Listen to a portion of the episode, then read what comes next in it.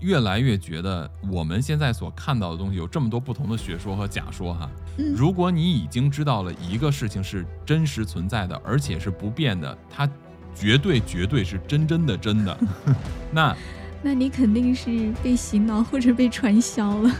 所以今天我要给这些其他的外星文明或者地底高等文明强行安装一次阴谋论。哦，我们我们的造物主可能就住在地底下，他们造出我们就是哇，厉害了！哎，甚至今天咱们的这个脑洞可以解释一切的物种灭绝，一切的之前尝试的这种失败的实验品，嗯，包括发动大洪水，包括发动这种能够灭绝整个物种的一些方式，其实可能都是地底文明干的。Hello，大家好，感谢订阅陶克斯，这里是不可思议，我是巴图。我是三叶。今天巴图和三叶要跟大家一起来聊一下关于地球的话题。嗯，对，其实有一件事情很有意思啊，我们呢一直是对太空很感兴趣，对吧？对呀，但是其实我们人类对地球的了解非常的少，基本上都是浅尝辄止。哦，是的，是的，一般情况下，如果我们要是问呃一些科学家呀、一些天文学家呀，他们如果告诉我们一些关于月球表面的情况，比如说月球是怎么回事，月球都有什么情况，月球表面都有什么样的火山，有什么样的撞击，来源是什么，他可以给你讲很多很多很多。但是比起我们知道的，比如说在马里亚纳海沟，比如说我们知道在地球的大海的任何的一个海底的部分，它的结构、它的情况、它的表面是什么样子的，比起对月球表面的了了解来说啊，我们知道的特别少。哦，对，对对对，你这么说，我好像有这个感觉。是不是？所以呢，就是目前学界有一批人，他们叫做什么呢？他们叫做古代外星人理论学家，哦，真的有这批人哦。而且他？们真的是理论学家，对，呃，他们的这个 title 就叫做古代外星人理论学家。那是，嗯，他那是他们已经看到了很多古代关于外星人的记载吗？严格来说呢，应该是有这么一批理论学家或者叫做研究人员哈、他们嗯专门去研究我们人类的历史，我们人类的祖先，或者说地球在我们现在这波人类出现之前，那之前那些文明是什么？可能比如我们听过的什么亚特兰蒂斯啊，呃，包括古玛雅、古埃及呀、我们说一个“古”字，因为它有可能不是现在的埃及人哦。哦，就像我们上次聊的金字塔是吧？没错，因为我们谈金字塔，现在的一波这个学界的理论是说，这个金字塔并不是埃及人建造的，是什么？是埃及人后来找到的金字塔，而当时这个金字塔还在使用过程中，但是呢，这个金字塔的这些主人们不在了，所以埃及的先祖就是古埃及人，他们其实是使用了一段时间这个埃及金字塔，后来呢，这埃及呃就我们看到这大的金字塔，他们不工作了。然嗯，后他们也没有办法了，最后就变成了现在的这种展示物。所以这些叫古代外星人理论学家嗯是吗？他们是在给我们创造一些可能更接近真相的机会。或者说他们在探索另外一种可能性的真相。所以呢，今天咱们就要来说一下，他们提出关于我们对地球的认识和我们目前学界认识的这个地球是不一样的。他们认为说啊，这个地球呢，其实在深处还藏着另外一个地球。嗯关于地球里边是不是空心的，或者说呢，这些人他们是怎么来描述，嗯或者说这些人为什么认为地球里边可能存在着空洞，或者是有非常多个空洞组成的？那他们的根据都有什么？都有什么样的案例和证据？我们今天可以来聊一聊。按照我们往常的惯例呢，我们先给大家回顾一下地球这个东西，按照我们正常的认知，它应该是一个什么样子的，然后再开启我们的这种一贯的脑洞，好吧？胡说八道。胡说八道，对对对，呃，再重申一次啊，我们是主要是为了娱乐服务，其次呢，就是让听的人，让大家可以开启你们的好奇心，对这种未知的事物，对不同的假说、学说、都市传说，都能够有更多的好奇心，去探索更多的未知的领域。嗯，对，嗯，所以娱乐为先，然后就是好奇心，好吧？嗯，是的，对，所以众所周知哈，我相信大家基本上都知道，其实我们上学的时候，只要学过基本的地理课，应该就知道，呃，地球是分为地壳、地幔和地核。嗯，对，我们就知道整个地球的半径大概是六千公里嘛，是不是？嗯，刚刚想抢答一下了，没给你机会是吧？对，六千三百七十。这么精准，OK，大概吧，看看有没有人可以挑个刺儿。可以，可以，可以。然后我们说，这个地球的内核是由一个铁芯组成的嘛？就最内核的，它是由这个固态的铁和镍组成。然后它的外壳，它的这个地心啊，包括内核和外核。嗯，外核呢，它是由液态的铁和镍组成的。这个就是为什么我们的地球有磁极嘛？就我们有地磁现象，对不对？对，是的，南北极啊，这样的话，我们的这个指南针才能够看这指针啊，指南指北。如果没有这个铁的话，也就是如果它是一个空心的球体的话，那么它应该就不存在这个铁心嘛。没有铁心的话，怎么还有磁极的存在？这个就是一个挺有意思的点，对吧？但是呢，他们也有自己的另外的说法啊。对，就是这些理论学家，他们也会有自己的一些说法，而且。根据他们的这个探测，或者根据他们的研究，也挺有意思。比如说啊，在二零一四年的时候，嗯，这个地幔科学家，他们并不是这个地球空洞学说，他们真的是地幔科学家啊。他们就做了一个叫做跨时代的一个宣布。当时他们的一个发现就震惊很多很多人。他们声称什么呢？根据他们的研究啊。在大概四百英里的矿物质层，四百英里是一个什么样的一个数量级呢？一英里一般情况下等于一点六公里，所以四百乘一点六的话，大概就是呃四百四六二十四六百多公里嘛。对，对，六百多公里，也就是从我们的地球表面向六百多公里的地球深度去的话，在矿物质层中发现了一大块固体水。固体水就是冰吗？它不是冰，它是固体水，它还真的不是冰。我不知道应该怎么说。我看那个照片的图片上边啊，嗯，感觉像是晶体状，但它里边应该是，比如说 H2O。哎，对，那这个说明了什么呀？不知道，不知道。也许我们认为的水的形态还有不同的。大家有兴趣的话，可以。了解深入一点，然后给我们留个言。我真的不知道，我也没有仔细的去找，我就看到了这个东西。我当时觉得，哇塞，居然还有这么块、这么一大块东西。说实话，你要不问我都没往那儿想，你知道吗？而且据他们的计算啊，就这一大块东西，就是他们发现的这个整个的，我们应该叫体积吧？体积对，就是整个的这个体积，据他们说，比地球所有海洋的总和还要大三倍。这么夸张吗？没错，哇！我们现在知道地球表面百分之七十覆盖的是海洋，对不对？对呀。而地球内部所蕴含的水，是我们地球表面的三倍。你你想想得有多少水？而且 这什么概念？对啊，而且这个越往外的这个体积，应该就同一厚度的体积应该要更大。那如果往里体积比往外还要大的话，它厚度应该很厚啊。它就是很厚，所以有有的人就认为说它里边实际上有可能是空心的。比如说你地磁现象，它是不是真的是核心中心是一个铁球？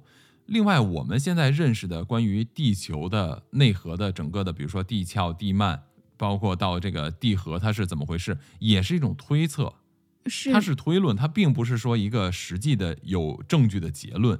对对对，也是没有被证实的。没有被证实，只是到目前为止排除了很多的说法以后，大家认为啊，这个是最靠谱的，这是最合理的一个说法。所以目前我们认为地球是这个样子的。对，其实也存在其他的可能性的，对吧？对，所以你像这个地球的空心理论，还不是普通人提出来的哦。嗯，我记得是哈雷。哈雷彗星的那个发现者是吧？没错。嗯，但是我没有仔细看他当时怎么回事。他当时是说，刚刚其实你有提到这个有磁极嘛？那对啊，对按磁极的现象来说，到南北极它就是正南正北，嗯嗯，但是呢，到南北极并不是正南正北，有偏差，所以他嗯就想有一种可能性，就是这个地球内部存在空心。哦，对，但这个模型具体它怎么计算我，我我不太知道，因为我不是专业人士啊。嗯，嗯就是它就是利用这个模型，应该是能够去抵消掉那一部分的偏移吧。嗯然后它这个模型是说，除了地壳，地球内部还有三个嵌套的同心球，像那个俄罗斯套娃一样，一个套一个的。啊，对对，这种同心球，并且他认为这个南北极不是有极光吗？这个极光呢，其实就是从这个地球内部的空洞散射出来的蒸汽。哎、嗯不能说蒸汽，可能就是里面的大气吧。哦，你还真别说，因为我记得之前看过一个视频，嗯是在前苏联的前苏联时期的一个视频，很老。它是在太空上面，应该是前苏联的太空站，经过它不是围着这个地球轨道飘嘛，在嗯，天上转啊转，然后在路过南极的时候，就发现了一个大洞，然后呢，就看所有的云呀、气体呀、乱七八糟的东西全都往里边吸，哦，就涌入的那种感觉，是不是啊？对，就是涌入那样。所以呢，你说极光是跟这个洞也有关系，我我觉得也照这么说，似乎也有可能。因为我们虽然说上一期咱们聊了这个虚拟的世界，我们眼见未必为实嘛，嗯但是呢，你至少说我们现在是可以看到一些影像的资料，能够看到有这么神奇的事情出现。目前似乎没有任何人能够解释清楚它到底是什么。确实啊，就是它提供了我们一种可以猜想的可能性吧。就是因为人其实有非常多的这种嗯说法和猜想，包括一些阴谋论。咱们之前嗯也聊过关于莱瑟塔档案嘛，就是对地底下生活着高等文明，而且很多个不同的高等文明，包括呃蜥蜴人什么之类的，是不是？是是是，所以呢，我觉得呃人类经常对，比如说溶洞啊，呃，在地下的一些大洞啊，或者海里的一些洞啊，都特别感兴趣。我给你再举一个例子，一九九一年的时候，越南啊，越南有一个广宁省，嗯，他们就发现了一个隐藏在山洞里的一个大的入口。它这个入口的，在一个非常陡峭的一个悬崖峭壁上面，悬崖峭壁上面，对，就发现了一个特别大的一个山洞的入口。一开始的时候呢，发现的这个人呢叫做霍康，他发现这个山洞的时候，他没有办法进入，因为是悬崖峭壁上嘛。嗯对呀、就嗯不像是想让人进的地方。对，后来过了二十年以后呢，英国的有一个洞穴研究协会啊，他们就嗯专门来探索了这个洞，结果他们就发现了这个世界上最大的地下洞穴之一，而且这个洞呢里边有古老的森林，古老的森林里面长的真的是森林，它有有森林，有水流和整个生态系统。哎据我所知，这个树木生长它是需要阳光的吧？没错，说对了。所以根据他们估计，因为整个这个洞穴啊，就整个穿过地球将近六英里那么长，六英里的，六英里大概就是十公里左右，嗯，而且它有非常多的这个小的孔洞，阳光可以从外边，它不是在山体里吗？它可以在外边射进来，这就是为什么它的植物植被可以继续的生长。而且据估算啊，就这个嗯洞穴以及这里边的植物和生态系统，大概有超过三百万年的这个历史。三百万年，对，哇，好想去看一下。是啊，所以在那个九十年代这个越战的时候啊，美嗯军的士兵就曾经在这样类似的一些洞口就发现过什么呢？就是发现过这个站立的蜥蜴。站立的蜥蜴，没错，就是这个蜥蜴啊，它是站着走路的。是不是有点像我们说的蜥蜴人，啊，对呀、对吧？他们没没去说个话什么的。对对对，我记得咱们聊那个蜥蜴人访谈录的时候，我还说啊，这太扯了。然后我今天嗯看到这个东西的时候，我才说，哎，原来也许是我孤陋寡闻了，你知道吗？而且咱们刚才说那发现这个大洞的是一九九一年，对吧？嗯，越战是发生在一九七十年代，也就是说，美军的士兵在七十年代其实就发现过类似的洞穴，可能不是咱们刚才说的那一个，对，嗯但是这些洞穴之间有没有联系，我我们不知道，至少我没有看到什么相关资料。而且呢，在完全地球的另外一边，在南美洲的这个秘鲁啊，秘鲁，在秘鲁对，在秘鲁的这个库斯科那边，它呢也有许多关于这个蛇神的一些这个隧道系统的传说，所以人们就认为，因为秘鲁那边也有很多的，比如说这个溶洞啊，一些溶山洞里的隧道，都跟一些蛇神有关。你看蛇神什么东西？蜥蜥蜴吧，蜴，爬行类的。对啊，对，所以呢，秘鲁政府就把这些隧道和溶洞的这个入口啊，就全部都封闭了。嗯，因为他们认为这个呃隧道太危险，不能够进入，因为你不知道你进去会是什么东西，哦，对吧？嗯，对，而且不光是这个，其实我记得在圣经里边，圣经里边有一叫所罗门篇，就是 Solomon's Solomon's 的记载呢，呃就所罗门篇它一般都是记载在这个圣经里边，但是它不是一般记载啊，就所罗门是圣经里的一章一个章节，可以叫一个 chapter，就叫所罗门书。嗯啊，圣经里面有什么什么这书那书那书，它有很多很多书嘛。所以呢，所罗门书这个部分，它也记载了，就是地球内部有这个住着生物，它们就有这种非常大的黑的眼睛，它们的鼻子呢就是两个小小的黑洞。而且我们说的所罗门书啊，它不单单是我们认知的基督教，哦，它不单单是我们认知的基督教。对，我我之前不是说过吗？就是基督教、穆斯林、犹太教，他们都同出一支，就是他们都是信奉的是一个神，哦，后面分家了，他们就是后边谁谁传达的神的话是对的，因为这个分开的。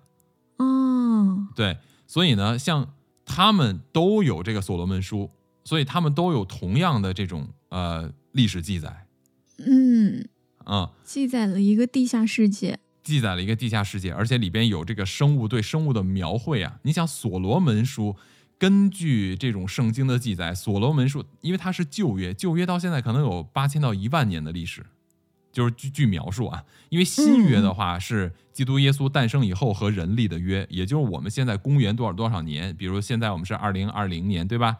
这个是嗯什么样、什么呃不？比如说我们现在还二零二零，比如说我们现在是二零二三年，对吧？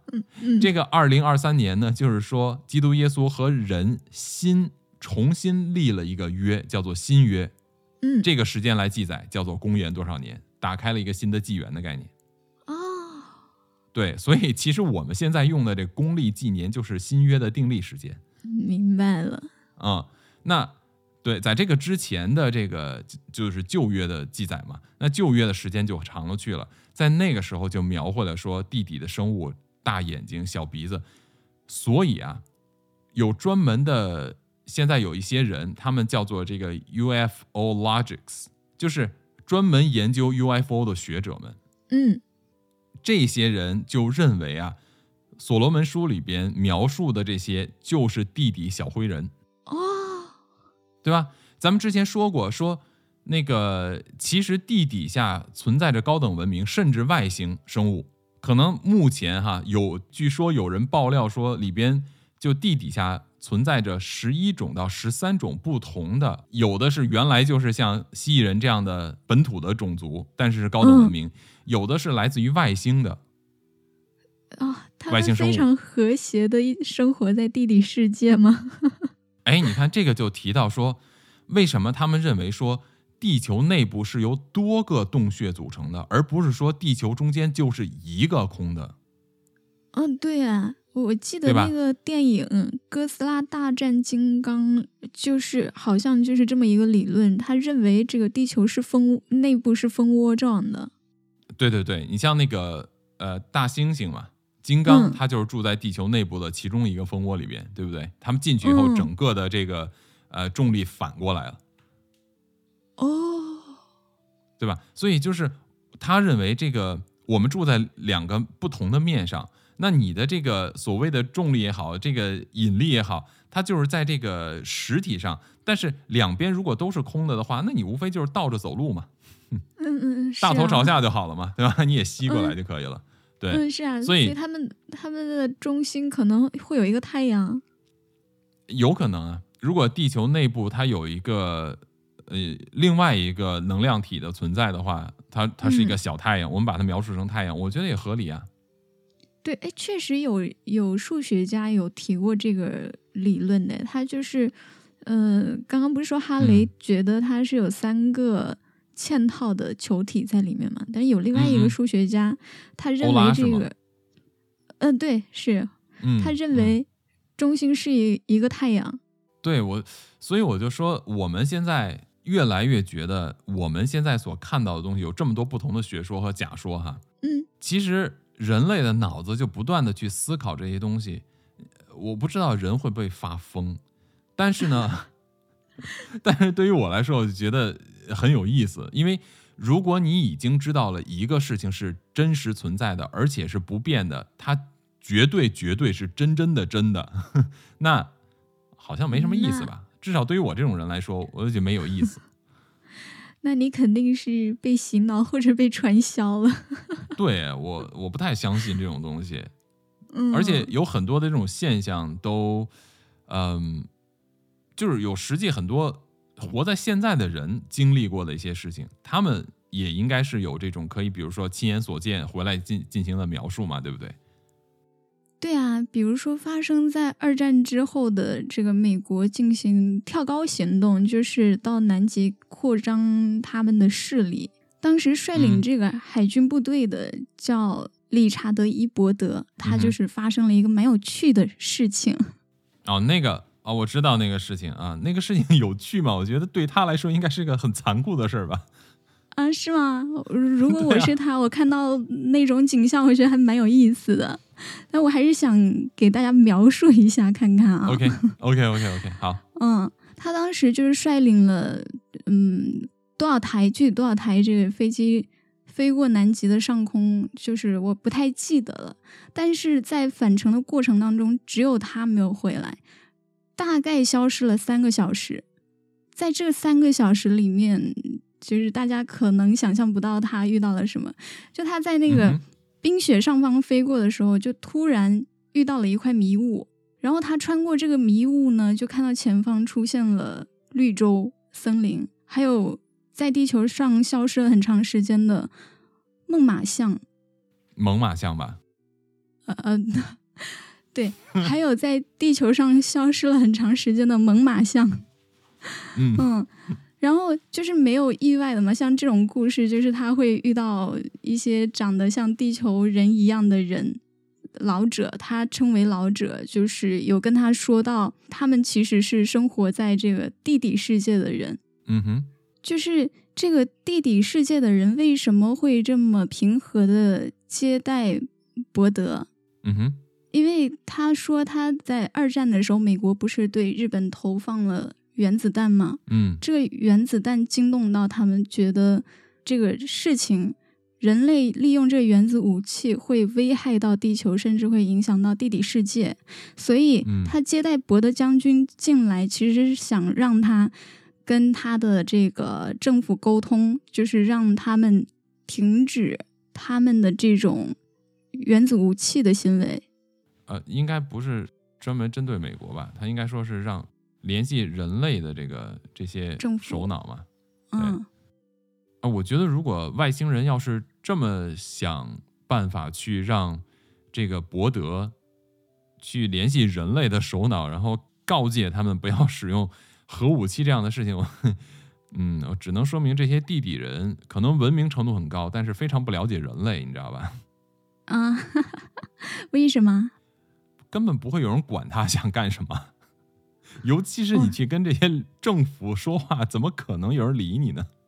那 对吧？嗯。嗯，跟他们怎么能讲道理呢？太逗了。对啊，你你说的没错啊。博德出来以后，他确实给军方打电话反馈这个事情，但是军方没有搭理他。嗯，其实说实话，我觉得比起这种让他来传达信息，我更想知道他到这个就是一个高等文明的地方，他他他都看到什么了？就是他不他不是飞越南极上空的时候嘛，对吧？嗯，因为其实飞越南极，一般的这种飞行常识都知道，包括现在也是一样。就是尽可能的飞机不会从南极上空飞过，因为南极上空，第一是它可能会导致它的导航系统失灵，因为它在磁极的部分；第二呢，就是它的这个气候多变；第三就是它一旦要是出现了飞机的故障的话，它要是比如说迫降在南极附近，那基本上救援是非常非常困难的。所以呢，这个航线一般就不会有人从南极这边去飞过去的。它。博德既然是这种军方这种探索型的嘛，而且这个人超有名的，对不对？这个人就是现在的美国的南极科考站，就是以他命名的。对，是的，是，对吧？那也就是说，其实人类还是承认，至少美国人承认他的这这一项壮举嘛，就是飞越这个南极。同时呢，他肯定是看到点什么，虽然不让他说，但是我觉得政府肯定是相信他说的，或者说政府根本就知道这回事儿。哦，你看，我记得这件事情哈，就是政府那边，就美国政府当时知道了伯德的这个经历以后啊，嗯，对他进行了大概六个小时的一个询问，是的，对吧？就不断的问他问题。我在想，为什么要问他？我觉得问他的问题有两种可能性。第一种就是我们按照正常逻辑去推理的，就是啊，你知道这么神奇的事情，我一定要问清楚你都知道什么了，对不对？这是一种吧？嗯。另外一种可能是什么？就是，哎，明明我们知道这东西，他是怎么知道的？我想知道的是，他真的跟我们接触的这些高等文明有过接触呢，还是说我们内部有人把这个消息走漏出去了，他知道了？哦，对吧？所以审问他六个小时也好，或者说询问他六个小时也好，应该是判别这个消息到底是从他们内部。走漏出去的，还是说他真的也接触到了这波人？所以说他有可能是那种打探的形式，是吗？没错，还有一种可能性就是，其实世界各国政府完全知道有多少外星文明，有多少外星人生活在这个地球上，跟我们一样生活在这儿。于是呢，这个他对他的询问就是想搞清楚他到底接触的是哪一波，是不是友好的？对，以此来判断，就是接下来他们应该如何应对这个事件，嗯，对吧？那也就是说，这上面应该有充满恶意的和充满善意的，或者还有一些像，嗯，像《吸引人访谈录》里边就是根本不在乎咱们的，就不鸟你们人类的，跟我没什么关系的感觉。确实啊，在他的这个日记里面，其实有提到，就是他他从这个神奇的地方出来以后。他们原本原定的这个探索时间大概是六个月，但是他们两个月就撤走了。原因是他出来后的一星期就遭受到了飞碟的攻击，而且是那种绞杀式的。他遭受到就是他所在的部队嘛？对，他们的部队遭受到了攻击，所以提前回去了。那我觉得这应该就是另外一波外星人知道有一波外星人或者高等文明跟他们接触了。但是呢，不知道他们接触说了什么，所以就想把他们干掉。哦，有没有这种可能？有，非常有这种可能，对吧？万一比如说要给了他们一些什么有价值的信息啊，什么之类的，嗯，感觉好像谍战片哦。哎，真的哎，而且，对啊，不是我们之前不是有聊过那个罗斯威尔事件吗？嗯。它其实也是发生在一九四七年，啊，对哦，对，离这个时间非常近，因为，呃，是一九四七年二月份的时候，美军在南极那边遭受到攻击，他们就返回了嘛。然后一九四七年七月份的时候，发生了这个罗斯威尔事件，等于就是同年的七月，就有飞机坠毁在美国了，是不是？是。呃，我觉得这个之间应该多少有点联系吧。就是我们之前猜想它不是来自那个地外吗？这个飞碟，啊哈，那那如果按这个猜想的话，它就有可能是来自地底的。对，我，嗯，确实啊，我记得上次我们聊那个蜥蜴人访谈录的时候，他其实就嗯有说到，这个地球上的飞碟有一些是来自地外的，有一些是来自地底的。对，还有一些说是人类自己的嘛，哦，对，还有一些是人类自己的。对吧？嗯，所以我觉得都有可能啊。是啊，那这个罗斯威尔的飞碟很有可能是来自地底的，它它有一个时间线在这儿。对，你看，接下来一九四七年又出现了飞碟坠毁事件，然后呢，飞碟坠毁事件又引出了一段外星人访谈录，咱们之前也聊过了，对不对？对，哎，咱们以前要么就是开脑洞，要么咱们就是呃制造过一些阴谋论，就比如说为什么罗斯威尔事件，呃，美国政府要极力的把它掩盖啊？可能是为了跟前苏联的这种军事竞备的这种烟雾弹，对吧？嗯，哎，今天我要给这些打引号的所谓的生活在地球上的地底其他的外星文明或者地底高等文明，给他们来安装一次，强行安装一次阴谋论。哦，你看啊，我们通常情况下思考的方式是说，我们如何要去寻找这些地底文明、地外文明、高等文明，是不是？我们通常去思考的是，我们如果接触到了他们的话，我们可以从他们那边获得什么样的好处？比如说科技的发展、嗯，武器的发展、对宇宙的探索、宇宙真相的探索，就感觉我们总能从他们身上得到一些好处，呃，对呀，是不是？这是我们正常的一个想法和逻辑，是吧？对，那我们把它反过来，我们来思考一下：如果假如说地外文明、地底文明，他们都因为什么原因生活在这个地球的内部？假设我们这个地球是有这个空洞说嘛，嗯，以这个空洞说为基础，如果这些文明、高等文明生活在这个地球的内部，他们为什么要我们继续留存在这个地球的表面上面活动？对，从我的角度，作为人类的角度，我觉得外面比里面应该要更好吧。那倒不一定。呃，其实我觉得在微观世界中，你在里边更安全嘛。你外边一会儿天上各种的流星啊什么之类陨石啊砸下来，里边肯定相对是更安全。哦，对你比如说物这个我们经历过的这些物种大灭绝，为什么现在哺乳动物可以成为这个地球的霸主？就是当时在这个恐龙时期有这么一个假说啊，这么一个嗯说说法，就是在恐龙灭绝时期，因为当时的啮齿类动物就是哺乳类动物就是老鼠嘛，其实老嗯鼠是我们祖先的祖先啊，哎呀，他们因为生活在地下的啊，真的呀，哦，他们生活在地底下的。躲过了留下来了。哦，是的，所以我们现在为什么哺乳动物成为了这个地球的这个王者嘛？哦，对，所以我其实还听说，如果要在外星建造建筑的话，居住的环境的话，还是会选择穴居，那可能也是这个原因啊。啊，有可能吧？它可以抵御很多在暴露在这种太空中的危险。对，有道理。问题都不是这些，嗯，问题是为什么他们还会让我们存在？他们在地底下生活就活着呗，为什么我们要存在？有没有想过这个问题？我们的存在对他来说是有帮助的，有什么帮助呢？我就是想不到。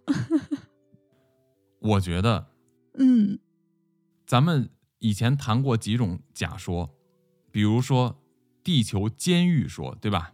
对，根据外星人访谈录里边，来自于统领地的这个外星人，那个小灰人啊，他就说，当时统领地呢派了三千所谓的士兵，或者是派了三千外星人来到地球，想去寻找旧帝国在这边的一个叫什么什么网，就是可以锁住灵魂的强制滤网。对对对，电子强制滤网，它可以控制，就是人死了以后，然后你的灵魂逃不出去，离不开这个地球嘛，嗯，对吧？还有地球这种，对地球监狱说，当时他不就说这个地球是很多的罪犯都给丢到这个地球上来了吗？嗯，是啊，我们人类是罪犯，对不对？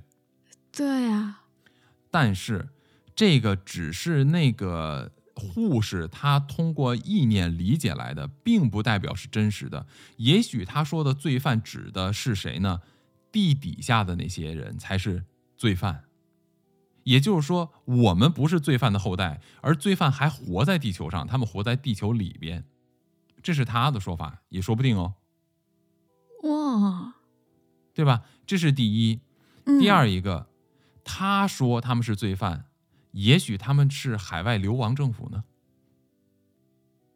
海外流亡政府，嗯，星际流亡政府啊，你就好像说变形金刚一样，汽车人逃到地球上来了，他们不就相当于是流亡的政府之一吗？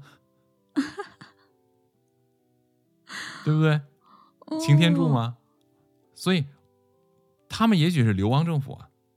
所以他们嗯如果是流亡政府的话，他们要做的是，他为什么不活在表面上？因为他要藏在地底下嘛。藏在地底下，比如说通过地球的，如果里边有空洞嘛，如果它嗯在地球的某一个，你想有六千公里的半径这么厚，有一有一部分这个地球的某一个部分，它可能里边有有很厚的铁呀、镍呀这样的组成，就好像一个地心一样。但是我们知道地核是由铁和镍组成，不代表这个地和镍的这个地核它中间没再有空洞啊。啊，呃，对，对吧？它可能是一个球中球嘛，就像哈雷提出的这个观点，它是跟套娃一样。那中间里边套娃里边是空的呢，它也许不是个实心套娃呢，它里边是一个空的球呢。那如果有很多的金属啊，各种物质，就可以屏蔽掉很多的外星对这边地星球的探测。同时，为什么人类要活在表面上？就是啊，让外星的其他的高等文明或者寻找他们的这些文明，一看，哎呀，一帮猴子在那边玩耍呢，不用理他们了。哦，那为什么地底的这些高等文明要帮助和联系人类的这些政府，时不时的给他们一点好处？你看，如果说我们按进化论来说，嗯，我们是突然就产生了智慧，从猴子演变直立行走，但是你的智慧是怎么来的？大猩猩、黑猩猩都可以直立行走，它们慢慢的可以，如果你比如说你训练一只黑猩猩，日积月累的，经过几代的进化，它可能也可以像人一样直立行走的越来越好，对，对？吧？但是为什么它不？或者说为什么它不能像人一样产生智慧？我们的基因有百分之九十九点几的这个相似度哦，为什么他不是人跟人一样有智慧？我们同属人，是不是？为什么？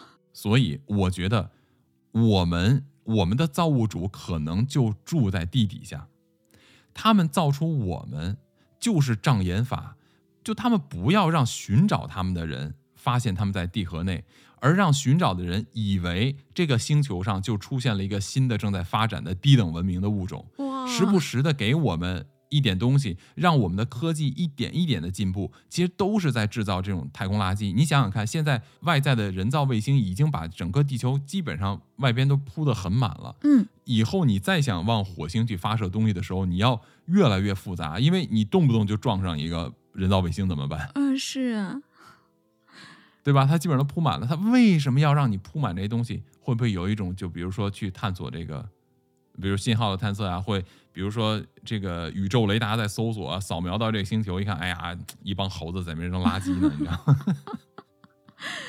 干扰他们的视听是吗？对，干扰他们的视听。这样的话呢，他们比如说让我们知道一些研发一些比较秘密的东西，那你这个东西一研发，比如说你的原子力的使用，但是原子力的使用，为什么他们要派出来人说跟地球人接洽，说你们不要使用原子力？其实啊，我觉得不是说原子力对他们能产生什么影响，因为嗯到目前为止，人类的整个的这个原子弹或者原子力的使用，它基本上应该就是在地球表面造成伤害，它很难对地球的内核造成伤害嘛。六千公里呢，你得要多少原子弹嘛？嗯，对吧？我不知道，我不懂这个具体的这个这这个破坏力。如果大家有懂的，可以说一下。但是我不觉得我们目前掌握的原子力能够伤害到一个星球的内核，那相当于我们自己就可以把地球炸掉了嘛？但是它能，它能引来没错，一些人的关注。没错，它能引来其他外星文明对这个地区的关注，所以他们出来说：“哎呀，你们不要再用这个了啊，你这个东西不好，到时候是不是把别人招来了怎么办？是不是？不要造出太太大响动。”他其实应该出来要求我们了，是吗？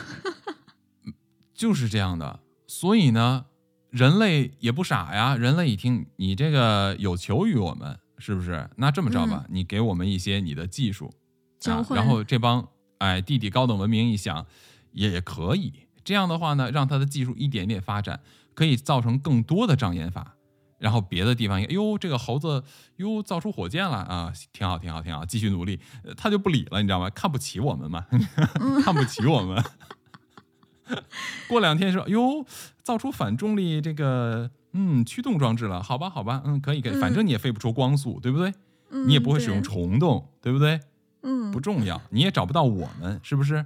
嗯然后他们也哎无所谓无所谓，但是呢，他们就可以借着人类，为什么？你看那个蜥蜴人说，呃，飞碟不明不明飞行物有来自外太空的，有来自地内的，还有来自于人类的，那说明什么？说明外太空也知道哦，人类看来他们也有这个东西了，不新鲜。然后地底的想出去办点事儿什么的，哎，嗯，借着跟人类一商量说，哎，来来来，你们试飞一下，然后他们就就唰就出去了，障眼法。哇，这个脑洞太厉害了，太好玩了。嗯就是 太能扯了。你看啊，他如果把我们造出来的话，他偶尔的嗯给我们这种普通人啊，就不是军方，不是政府放一点这个地下世界的信息，哎，我们就嗯会屁颠儿屁颠儿的去。去找他，这就有一点像那个之前说神也会有虚荣心这种，是不是？所以对，普通人也是有用的，就是能满足他们的虚荣心啊。哎，甚至今天咱们的这个脑洞可以解释一切的物种灭绝，一切的之前尝试的这种失败的实验品，包括发动大洪水，包括发动这种能够灭绝整个物种的一些方式，其实可能都是地底文明干的。哦，发动大洪水是因为原来的人不够不好用，不够充当他们的次品的替代品，是吧？对，就是可能以前他们刚到地球上嘛，太强了，对，嗯，比如说他们可能出现了几种实验，对吧？嗯开始的时候可能出现了用蜥蜴爬行类动物，结果出现蜥蜴人，发现蜥蜴人这种冷血的东西啊养不熟。嗯然而呢，他们发展速度还挺快，于是呢跟他们势均力敌了。后来他们一想，算了，反正他们也不鸟我们，那我们也不用鸟他们，大家就井水不犯河水，都在地底下生活着就好了嘛。万一要是嗯需要有这种呃外边的势力来破坏地球的时候，那可能我还能有一个帮手一起，对吧？你看，根据上一次嗯，就像《蜥蜴人访谈录》那个莱瑟塔提到的，说后来他们跟另外的那伙外星人打架，结果莫名其妙那些人不就飞走了吗？于是他们就把这场战争的结束写进他们的历史，就说他们获得了胜利，对吧？从这一点上来看呢，对他们也是这种，嗯，反正就好面子嘛，是吧？好面子。那也许那一波从外星来的高等文明，也是嗯跟他们达成了某种协议，就是我们井水不犯河水。但是呢，如果在哦地球遇到问题的时候，我们共同抗击嘛，就联合起来，对。对吧？对，然后呢，灭绝了其他的几波以后，哎，后来嗯。又造出了最终的我们现在这个人。对，我觉得这个真的恰好能说明一个问题，就是他们就不需要太聪明的人留在这个呃地球表面，比如说，嗯，嗯我们前面几代人，包括我们前面金字塔的这个猜想，其实它的科技应该是非常厉害了，但由于那一代太过强大，所以被灭掉了。所以我觉得呀，他们可能是什么？就是为什么我们的神话传说里边老有那种，比如说神的寿命是无限的呀，然后最嗯开始的几代人类的首领都是活动不动就几千岁、几万岁、嗯，几十万岁，对不对？对，那就是他们的技术还不够成熟，这个造人的技术不够成熟，控制不了。哎，或者说是什么？嗯或者说啊他们最开始的时候没有想过，如果让他活这么久，会造成很多的麻烦。哦，对吧一代一代试验下来，一代一代试验完了，你这个是为什么？你看，我们都串起来了。之前说那个轮回为什么没有记忆？为什么你的记忆会在轮回被抹去？就是不嗯让你记得那么多事儿。你一代一代的把记忆都累积了，嗯然后你对真相的记，你记着真相，那怎么可以？所以就是不要让你记那么多，哦，而且呢，让我们呢一点一点的发展，这样对他们来说，我们的整个的这个对宇宙的这种屏障啊，就看起来嗯就更合理一点，对不对？对，就尽量不太会吸引起其他外地文明的注意。对，万一你比如说最开始造的这些半人半神，他们的能力很强，基本上是等于是有神的智慧，没有神的寿命，还有神的力量。哇，他这发展速度太快了，以后招致外星其他那些人的注意了。这家伙要是万一把他们招来了，虽然可能不是为了针对他们，到时候也不好啊，唇亡齿寒嘛，是不是？嗯，咱们是啊生活在表面上的，所以要保住我们，你知道吗？这个可能也是为什么，比如说你看有那么多的什么什么流星啊，什么陨石啊，为什么我们都能一次一次的躲过好几千年了？我觉得嗯很有可能就是因为我们有存在这世界上的价值。还有一点，为什么我们的技术越来越趋向于人工智能？为什么我们越来越开始制造这种机械型的身躯？就是嗯因为其实人工智能可能对于他们来说更容易控制。哦，所以我们是下一个需要被淘汰的试验品。嗯，那我们就不知道我们的去向是什么喽。哦，所以我们不仅是它这个放在地球表面的一个障眼障眼物，我们还嗯要替他们生产他们接下来更适合的这个工具。或者说，如果我们是这种比较脆弱的探测器的话，嗯那么他们会一点一点的帮助我们进行这种星际的探索，比如说对月球、对火星的探索。哦，我们之前也说过，也许人体或者整个生物界都是他们的探测器嘛，就在地球表面。说白了，我们就是什么，你知道吗？我们就是天眼系统。我我们就、哦 我们就相当于摆了满地的门铃，你知道吧？就是摄像头。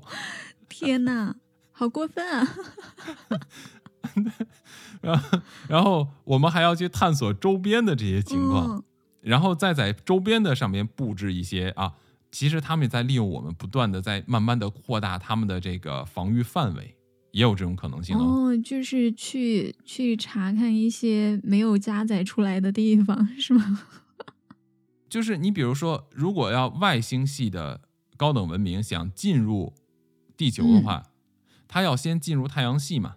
对，如果我们把我们的防御范围扩大到从地球到太阳系一点一点的去扩散出来，嗯是不是？那这样的话呢，啊，也许就可以更好的嗯保护他自己。也就是我把我的这个防御空间离我越来越远，我可以延展的越来越远的话，那么对于我来说，安全系数就更高嘛。这可能也说明了为什么月球不动。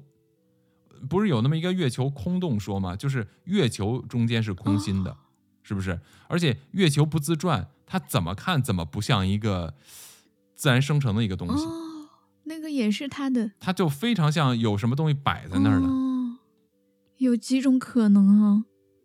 对，哇，但是我不知道他们是不是地底文明放在那边的，还是说别的东西放在这边来监视我们的。哇，哇，这个你想嘛，地球上面的这些啊、各个国家呀，是吧？地缘问题呀，都已经够复杂了，何况你放到宇宙里边，哇，那简直真的是啊、头好痛啊！哎，看来宇宙级别的政治家们也都不是什么好东西，我跟你讲。越来越烧脑了。啊，不要想，不要想。对呀、自己的问题都乱七八糟的了。对，总之呢，我觉得这种地球的空洞说，我们就开放的心态去看待这些可能性吧。嗯毕竟咱们的节目是胡说八道，毕竟我们的节目也都是为了让大家娱乐娱乐。同时呢，啊、对于月亮是不是空的，也可以产生一些好奇心，大家可以一起探索一下。搞不好哪一次我们就开始讲月亮是空的这期话题呢，哎，对吧？真的有月亮是空的这种说法吗？嗯，当然有了，哇，而且还有好多证据呢。是吗？对啊，我们说月球是不是空的之前，我先问你个问题：嗯，为什么上面有吴刚？为什么上面有吴刚？嗯，呃，因为有嫦娥。为什么猪八戒会下凡？天蓬元帅为什么变成了猪八戒？因为他起了色心。其实，因为他发现了吴刚和嫦娥有一腿，本来想举报嗯，告到玉帝那儿，结果反被嫦娥反咬一口，说他对他起了色心。嗯哦，是这样的吗？OK，不重要，等我们聊月亮的时候具体说。好吧，嗯，好吧，好吧，那今天咱们跟大家的脑洞就先开到这儿。嗯，好吧，哎呀，今天不知道其他的视频博主和音频博主有没有聊过关于啊、地底文明和人类之间的关系。反正我今天是，嗯，我觉得今天咱俩聊的这个 脑洞的点真的是够胡说八道的，不知道会有多少人要继续吐槽我们的节目。不过欢迎吐槽啊，欢迎吐槽。对，最好是吐槽的时候能带一些嗯好玩的观点。没错，没错，没错。所以呢，不管你是支持我们的，还是想吐槽我们的，都非常感谢你能够收听陶克斯。这里是不可思议，我们下期再见，我们下期再见，拜拜。拜拜。